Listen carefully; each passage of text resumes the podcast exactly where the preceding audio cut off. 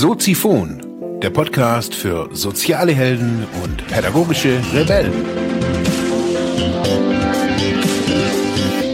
Herzlich willkommen zu Soziphon, dem Podcast für mehr persönliche Entwicklung und digitale soziale Arbeit. Mein Name ist Mark Hasselbach und Thema der heutigen Episode ist Ich stottere.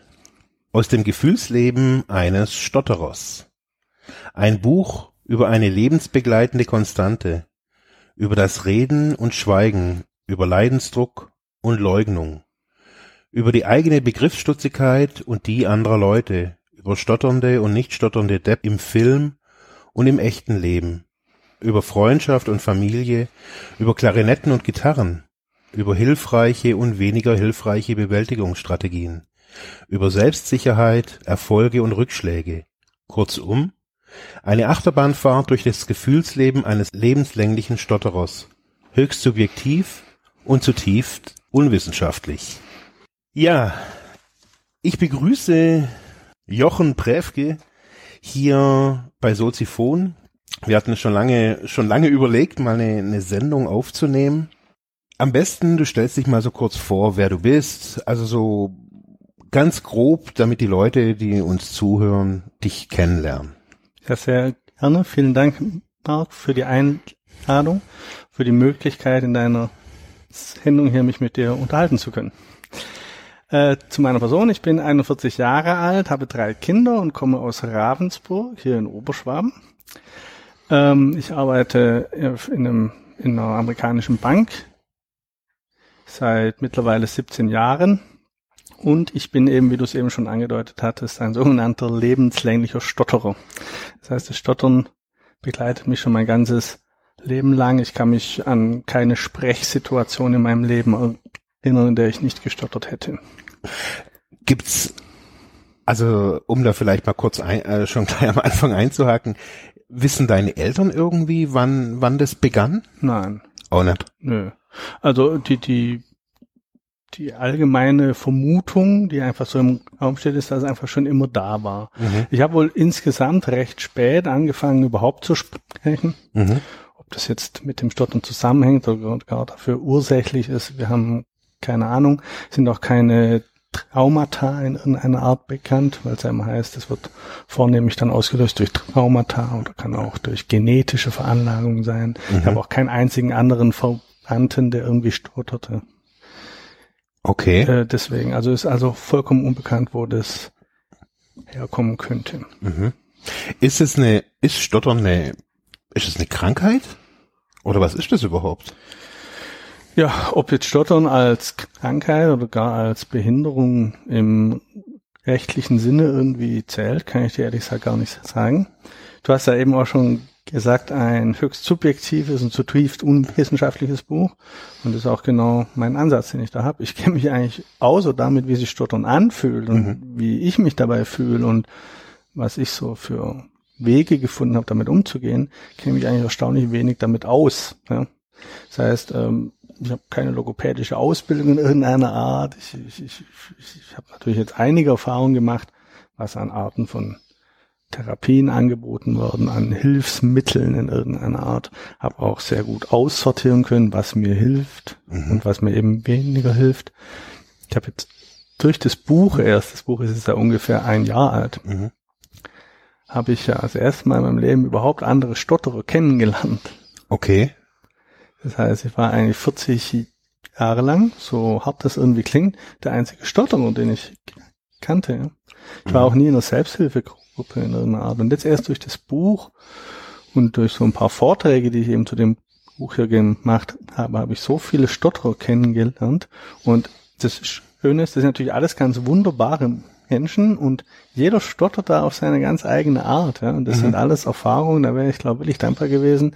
Ich hätte die einfach früher mal gemacht auch, ja, damit ich auch so ein bisschen den Exotenstatus verliere auch. Ja.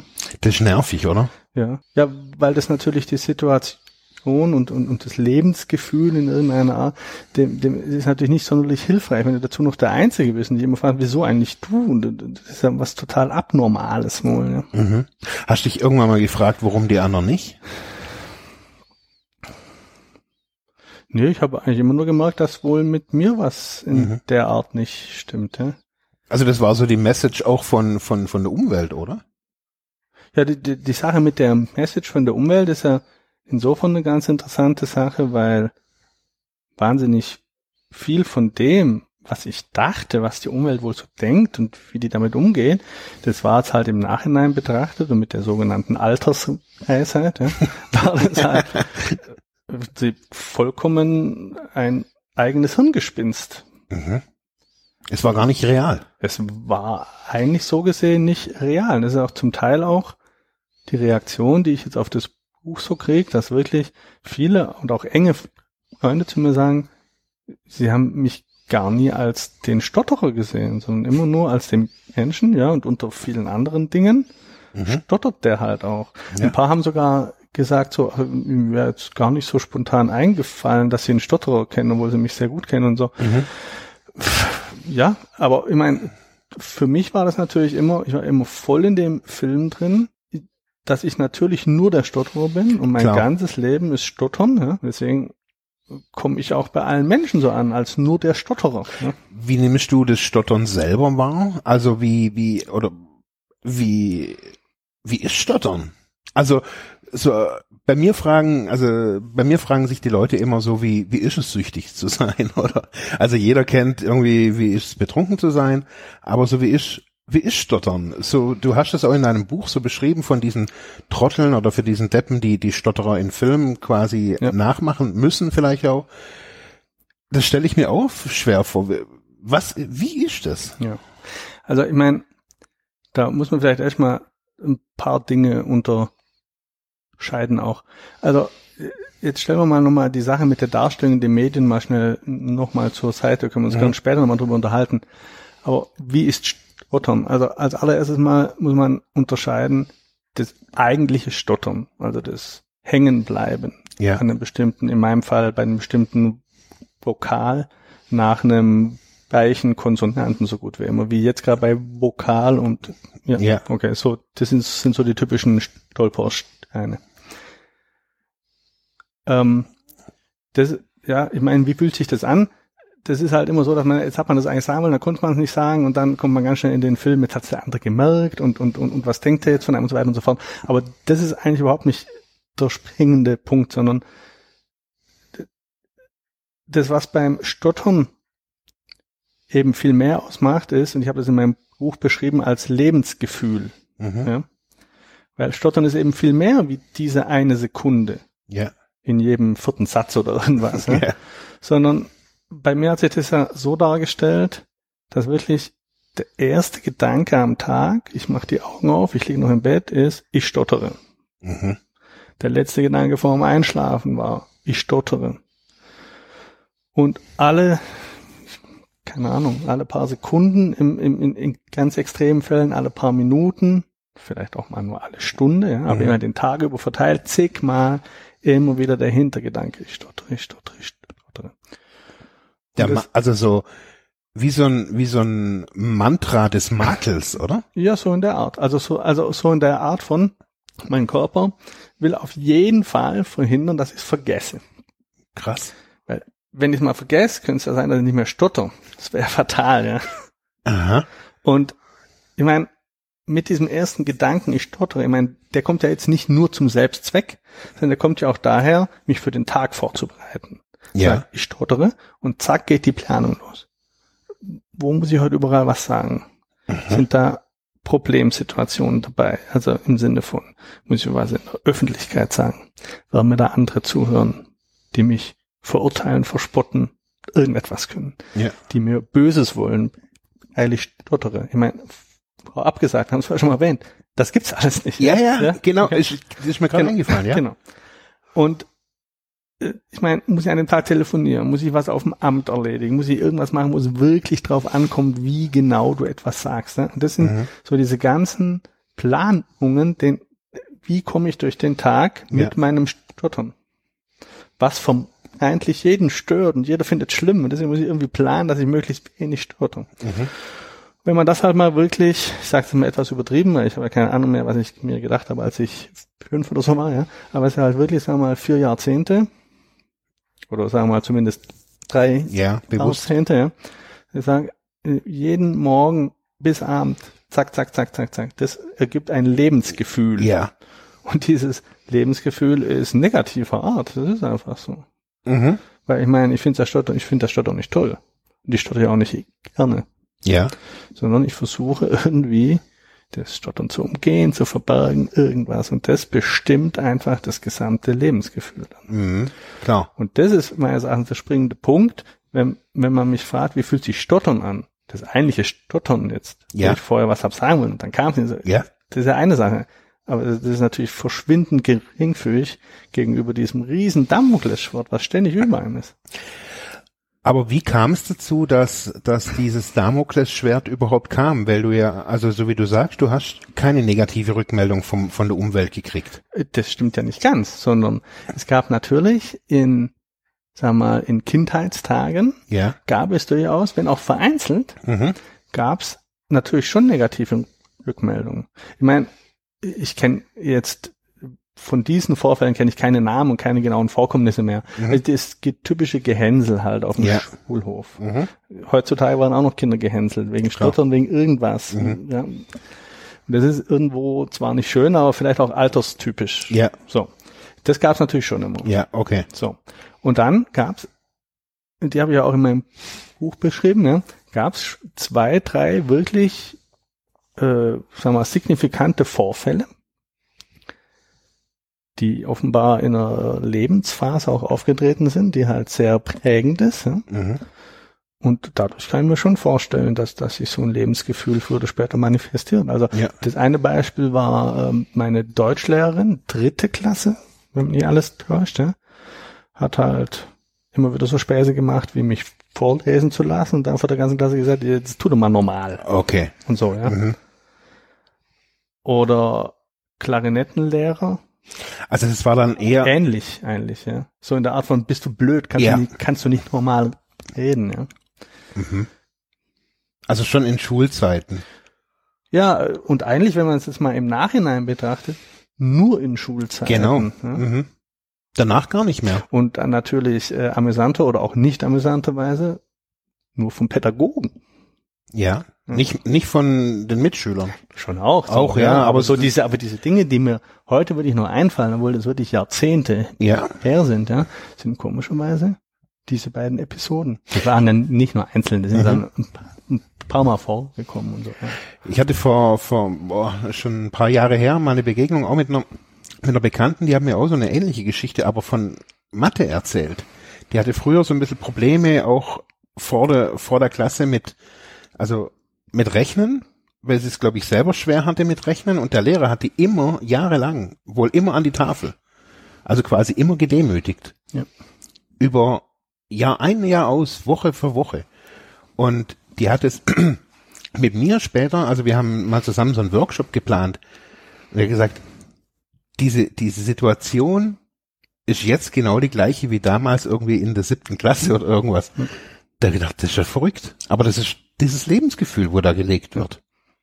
Wobei ich jetzt damit gar nicht den Eindruck erwecken will, ich beschuldige jetzt diese Person mein gesamtes Leben irgendwie Ja, äh, hier die Lehrer. Einfluss haben. Ja, genau.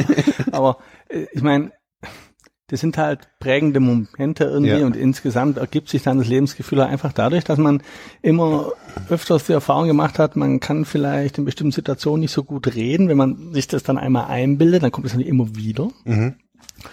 Und ähm, wenn das immer wieder kommt, dann kommt man in eine Situation oder sagen wir, in eine Verhaltensweise, wo man es immer mehr vermeiden will. Mhm.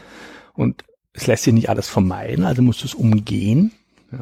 Und da entwickelst du dann in der Tat eine, eine gewisse Art der Intelligenz oder Cleverness, wie Ja. du gewisse Dinge umgehen kannst. Mhm. merkst auch mal auf, wie, wie viele unterschiedliche Arten man ein und denselben Sachverhalt eigentlich darstellen kann. Mhm. Ja. Also im Prinzip mit Stolpersteinen, so wie du es eigentlich gesagt hättest, Ja. oder mit möglichst wenig Stolpersteinen. Ja. Also es hat dich auch irgendwie stark gemacht. es hat mich in gewisser Hinsicht, hat mich mein Stottern Dinge gelehrt, sein, Ja. die ich definitiv ohne nicht könnte. Ja. Mhm. Das ist ja auch, äh, wenn wir uns eventuell später noch über Dinge unterhalten, wie man jetzt damit umgehen kann, was so die Ja. Bewältigungsstrategie ist. Das ist durchaus eine interessante Gedankenübung, sich einfach mal Gedanken zu machen. Ist eigentlich das ganze Stottern immer nur negativ gewesen oder gibt es irgendwas Positives, was du dem vielleicht abgewinnen kannst? Also das wäre jetzt, also das war auch schon in, im, also seit ich mich jetzt so, seit wir uns kennen und ich mich da mit dem Thema, ich kannte bisher keinen Stotterer. Schau. Ja, bisher, bis ich dich kennengelernt habe. Ähm, und ich habe jetzt auch, ich habe mal recherchiert, schon schon länger her, weil ich gedacht habe, okay, wie, wenn man ja, also ja, bei mir ist es ja auch die gleiche Frage, wenn wenn man jetzt ein Problem hat, wohin geht man dann? Zu wem? Also ich bin süchtig, weiß es vielleicht gar nicht, dass ich überhaupt süchtig bin, aber Suchtberatung ist schon mal irgendwie die richtige Stelle.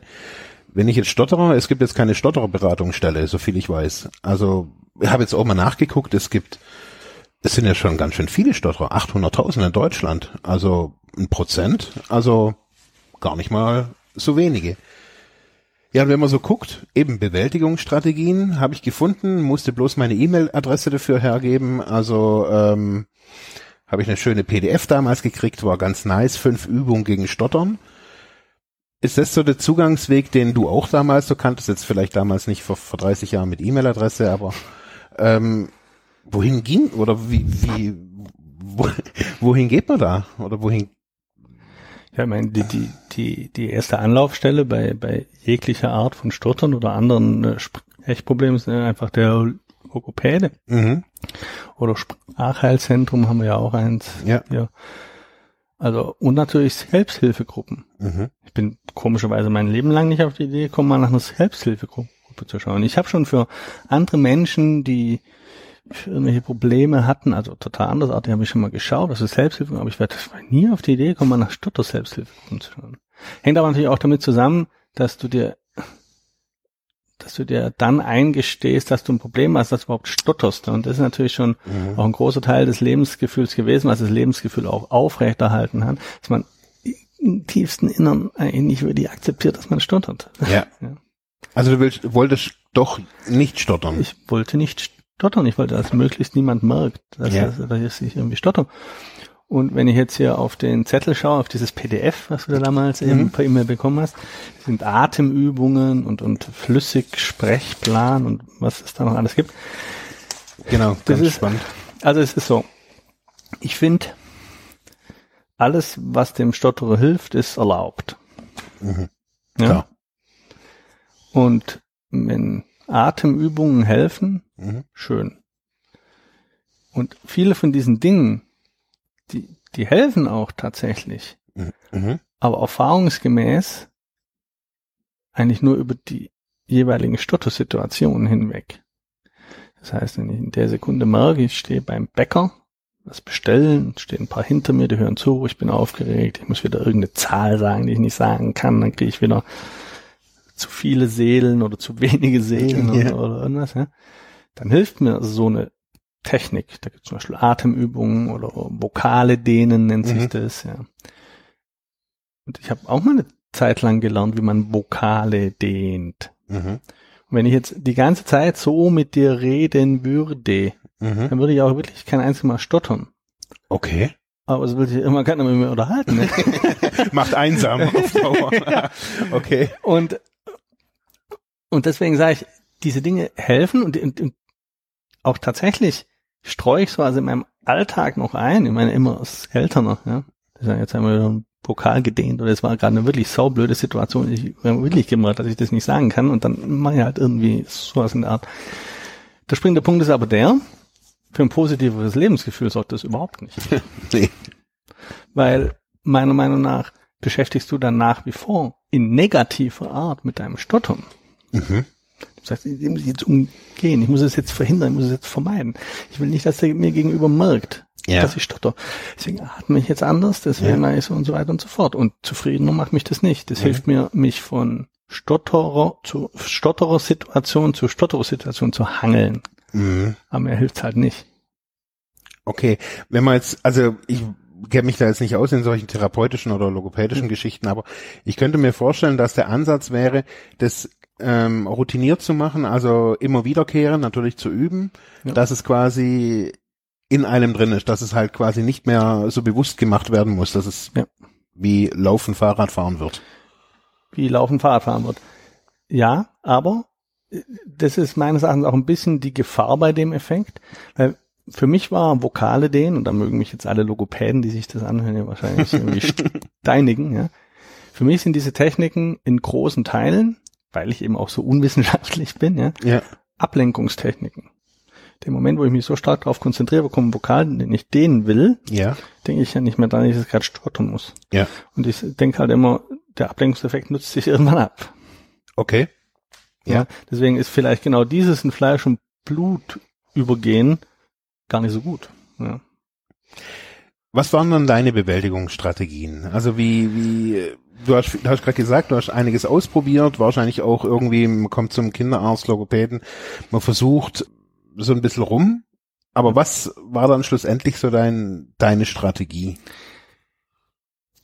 Also als allererstes mal all diese Dinge, die ich jetzt auch in meinem Buch, Buch beschrieben habe, so als Bewältigungsstrategie. Das klingt so wahnsinnig clever und oh, da hat sich eine Strategie zurechtgelegt, hat sich die ausgegangen, also die angewandt, oh, und die funktioniert. Ja. So war es natürlich nicht. Sondern im Nachhinein kann ich sagen, dass die ganzen Dinge, wie sie sich bei mir entwickelt haben, durch Zufall oder wie auch immer, ja, kann ich mir jetzt so zusammenstückeln und als Strategie darstellen, weil ich Mhm. denke, wenn jemand das absichtlich so tut, wie es sich bei mir ergeben hat, könnte das eine gute Bewältigungsstrategie sein. Ja? Mhm. Also auch nicht so, dass ich jetzt hier mega geforscht habe und Strategien entwickelt habe, sondern ich kann jetzt mehr mit dieser, ich habe es vorher schon erwähnt, so ein bisschen diese Altersweisheit, mit Ja. 40 kommt, wird da der Spabe irgendwie gescheit, ja.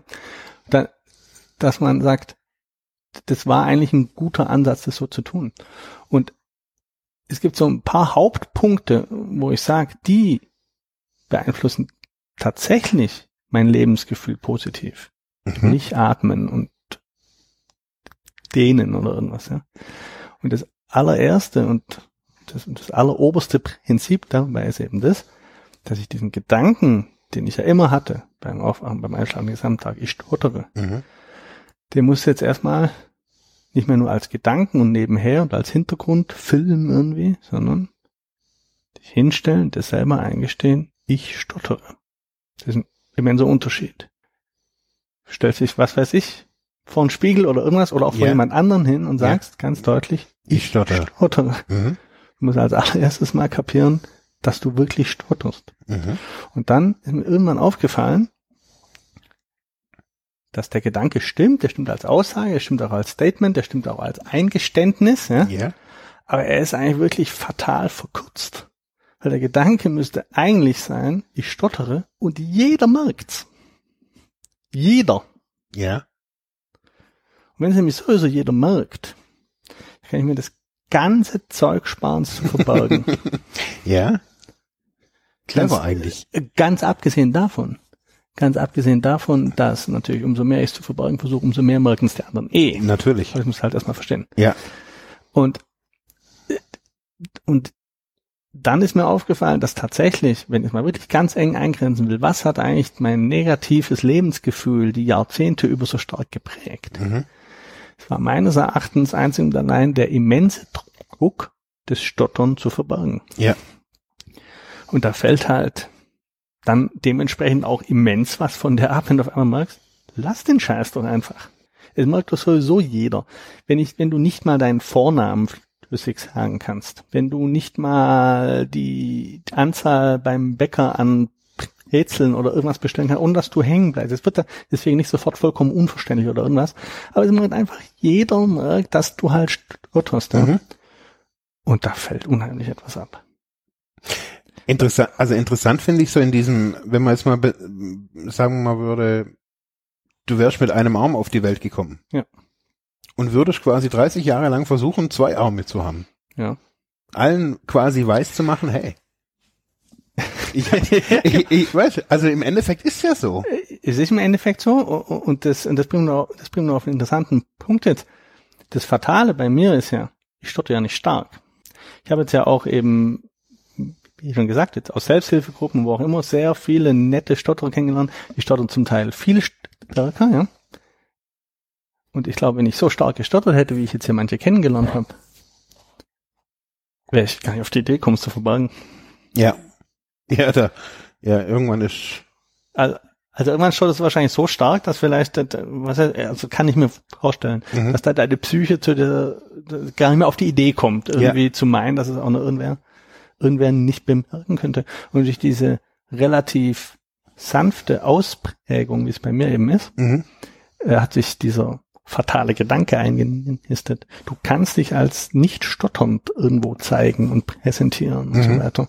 Und dann äh, kommt natürlich genau das, was ja dieser bekannte Ausspruch eines anderen Autors zum Thema Stottern, allerdings weiß ich jetzt nicht mehr, wie der heißt, ja, der hat mal gesagt, Stottern ist das, was passiert, wenn ein Stotterer versucht, nicht zu stottern. Und das stimmt hundertprozentig Mhm. wenn ich jetzt hier, wenn ich jetzt hier mit dir sitzen würde und mein Ansinnen für heute wäre gewesen, ich will heute nicht einmal stottern hier. Ja. Der Marc soll nicht merken, dass ich stottern, was absurd wäre anhand des Themas. Ja. Aber das wird total daneben gehen. Ja. Wie, also wie würde es dann quasi aussehen? Würdest du permanent stottern dann? Ich würde in jedem Satz, in jedem Mhm. zweiten, dritten Wort irgendwie hängen, so wie Ja. jetzt eben. Ja, genau. Und ähm, zurzeit stottere ich sowieso relativ wenig. Woran liegt's? Sommer, Sonne? Nee, es liegt weniger an Sommer und Sonne, sondern eben an dieser, an diesen Einsichten eben Mhm. auch, ja. Und ich meine, diese, diese Einsichten, die kamen jetzt ja nicht durch das Buch und kamen auch jeden Teil, sondern es hat sich jetzt die letzten Jahre irgendwie so entwickelt, ja. Mhm. Aber auch wenn ich jetzt im Moment relativ wenig stotter, so dass ich mir sogar oft schon sage, bevor ich jetzt einen Vortrag halte, heute muss ich mal wieder ordentlich stottern, damit mir die Menschen überhaupt noch glauben, dass ich da ein Problem habe, ja. Mhm. Ähm, ich kann es halt noch nicht, ich kann es halt, es ist halt vollkommen unkalkulierbar. Ja. Also jetzt ist schon allein die Tatsache, dass hier eine Aufnahmesituation ist, Mhm. macht mich so ein bisschen aufgeregt. Ja. Das heißt, ich habe mir davor schon Gedanken gemacht, oh Gott, Wie wird es sein? mit Mikrofon und aufnehmen und ich meine, jetzt hört kein anderer zu außer dir und wir Ja. kennen uns ja sehr gut und so, aber schon allein die, die, das Hintergrundwissen, dass diese Aufnahme später jemand anhören kann. Mhm. Ob es wer anhört oder nicht, ist vollkommen egal. Ja. Ob es eine Person oder hundert oder total egal. Aber Schon was, allein das Wissen, dass es später einer anhören kann und dann hört, dass ich stotter und wie ich stotter, ja, bringt schon mehr Stottern hervor. obwohl du diejenigen gar nicht kennst, nie sehen würdest. Aha, Und das okay. ist, und das ist ein ziemlich deutliches Zeichen, finde ich, dafür, dass einfach diese, diese alten, diese instinktiven Verhaltensweisen aus den Jahrzehnten, sagen wir mal, was weiß ich, zwischen 10 und 30 oder so, ja, Ja. die sind halt nicht vollkommen abstellbar. Nee, klar, das ist gelegt. Und wenn ich jetzt zum Beispiel ähm, auf einen Anrufbeantworter sprechen müsste, also Mhm. wenn ich wo anrufe, das Ja. geht ja noch. Wenn ich meinen eigenen Anrufbeantworter spreche, das geht überhaupt nicht. Okay. Zwar nur, weil ich genau weiß, jetzt piept's. Und in der Sekunde wird erwartet, dass du jetzt genau das sagst. Und zwar nicht irgendwas. Du Ja, kannst, stimmt, natürlich, ja. kann, kannst natürlich irgendeinen Blödsinn auf deinen Anrufbeantworter sprechen. Und normalerweise sagst du halt, wie der heißt. Und, Ja. und es gibt so eine äh, Konvention, was man einfach auf dem Anrufbeantworter sagt. Und das geht halt nicht. Okay. Überhaupt immer, wenn irgendeiner genau in der Millisekunde erwartet, dass du was sagst, jemand stellt sich mir vor mit Vor- und Nachnamen. Das ist nach wie vor eine meiner angstbesetztesten Situationen überhaupt. Ich habe nicht vor dem Menschen Angst, die mir Hallo sagen, sich vorstellen, sondern vor der Sekunde, wo der erwartet, dass der jetzt wie selbstverständlich sein Vor- und seinen Nachnamen sagt. Ja. Weil, ich meine, derjenige weiß, er will ich noch nicht, dass du stotterst. Mhm. Dann kommt vielleicht nochmal so der falsche Ehrgeiz durch, dass ich sage, vielleicht schaffe ich es jetzt mal, Ja. dass dem wirklich den Eindruck vermitteln, dass ich nicht stotter. Mhm. Und da bin ich in der Stottervermeidung und du wirst kaum glauben, das klappt nie. Ja. Ja, logisch. Ja. Da sind wir schon irgendwie so an dem Punkt, so, du, man kann es nicht vermeiden. Also A, hast du jetzt gesagt, Ist-Zustand akzeptieren. Ja. Also kenne ich auch sehr gut. Also solange man nicht akzeptiert, dass man stottert, dass man süchtig ist, funktioniert nichts. Ja. Also ich glaube, das ist so die der Startpunkt der Erkenntnis. Jetzt ist ja so, dass du dann du ja nicht irgendwie in so einer in so einer unter so einer Käseglocke lebst und äh, bloß sich alles um dein Stottern dreht, sondern du hast ja dann auch irgendwie einen Beruf ergriffen. Bist hast Bankkaufmann gelernt? Nee, ähm, Kaufmann im Groß- und Außenhandel. Ja, sowas. Ich bin genau. dann zufällig auf der Bank gelandet nach dem BWL-Studium. Also. Okay. Ja. Aber eben schlussendlich bist du in der Bank gelandet. Ja. Wie wie läuft es da oder wie lief es da? Also so mit mit Stottern. Wie wie ist so die die ganze Geschichte Beruf und Stottern? Ja und hiermit endet Teil eins von Ich stottere mit Jochen Präfke. Ich würde mich freuen, wenn ihr am Donnerstag wieder einschaltet mit dem zweiten Teil. Es wird dann um Jochens Buch gehen. Es wird noch ein bisschen über den, ja, den Bereich Arbeit und Stottern gehen. Spannende Bereiche, spannende Themen. Ich würde mich freuen, am Donnerstag, ja, euch wieder begrüßen zu können. Tschüss. Ja, das war's für heute mit diesem Thema. Ich hoffe, ich konnte dir weiterhelfen, vielleicht Denkanstöße geben oder sogar ein bisschen inspirieren. Ich würde mich freuen, wenn du Soziphon weiter unterstützt, indem du weiter zuhörst, mich auf iTunes bewertest, Kommentare schreibst oder diese Episode per PayPal oder Flatter finanziell unterstützt. Dankeschön.